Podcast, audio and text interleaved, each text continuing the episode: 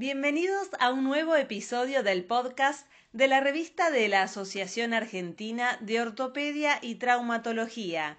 En esta oportunidad les presentamos la sección Columna Vertebral del volumen 85. Mi nombre es Guillermo Ricciardi y soy editor de la sección de Columna Vertebral. A continuación brindaré información sobre los artículos que se han publicado en los últimos dos números que integran el volumen 85. Crecimiento guiado con barras magnéticas en pacientes con escoliosis de inicio temprano. Reporte preliminar. De los autores Orellana, Noel, Bersuski, Remondino, Galareto, Tello Piantoni y Francheri Wilson. Del Servicio de Patología Espinal del Hospital Garraham.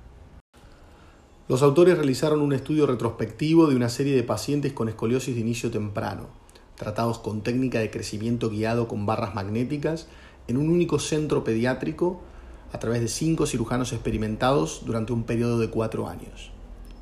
Las variables de estudio fueron edad, sexo, etiología, tratamientos previos, procedimiento primario o conversión a sistema de barras magnéticas, construcción con barra única o doble, valores angulares pre y posoperatorios, distancias radiográficas T1, T12 y T1S1 pre y posoperatoria, complicaciones intraoperatorias y posoperatorias. Evaluaron 19 pacientes con un tiempo de seguimiento promedio de 2 años y 7 meses. En esta serie, los autores sugieren, según resultados preliminares, que el sistema de distracción con barras magnéticas en el crecimiento guiado de la escoliosis de inicio temprano mantiene los beneficios del crecimiento torácico y espinal, es un método no invasivo y ambulatorio que no requiere anestesia y con una tasa de complicaciones menor. Es una alternativa al sistema de barras de crecimiento tradicional en pacientes con alta morbilidad y un riesgo quirúrgico alto.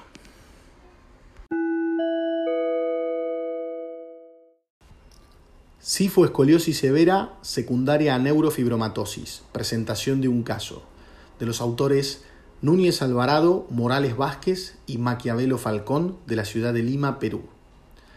Los autores realizaron el reporte de un caso de sifoescoliosis severa asociada a neurofibromatosis y la revisión bibliográfica del tema. Representa un caso de interés por la magnitud de la deformidad, la complejidad de su abordaje terapéutico, configurando un verdadero desafío para el cirujano de columna vertebral.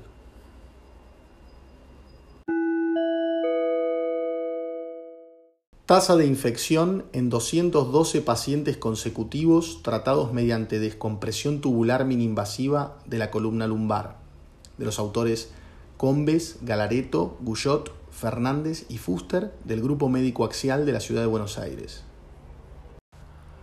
Los autores evaluaron retrospectivamente la tasa de infección posoperatoria en una serie de 212 pacientes sometidos a procedimientos mini invasivos de la columna lumbar por técnica tubular con asistencia de microscopio, que incluyó disectomías y descompresiones.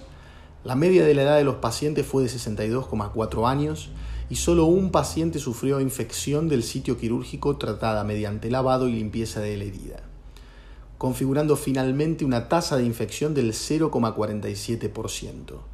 Un artículo de interés por abordar una temática actual y analizar una serie numerosa de pacientes.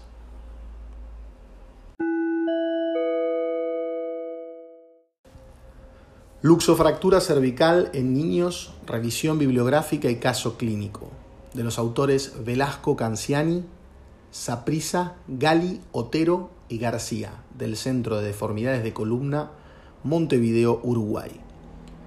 Los autores realizaron una revisión narrativa sobre el luxofractura cervical en pacientes pediátricos y como ejemplo reportaron un caso de luxofractura cervical traumática C3, C4 en una paciente de 10 años sin déficit neurológico inicial, tratada quirúrgicamente con cirugía de liberación y artrodesis vía posterior.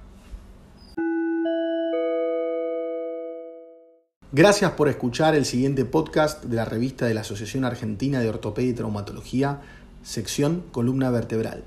Los invitamos a ingresar al sitio web de nuestra revista para acceder a los artículos mencionados.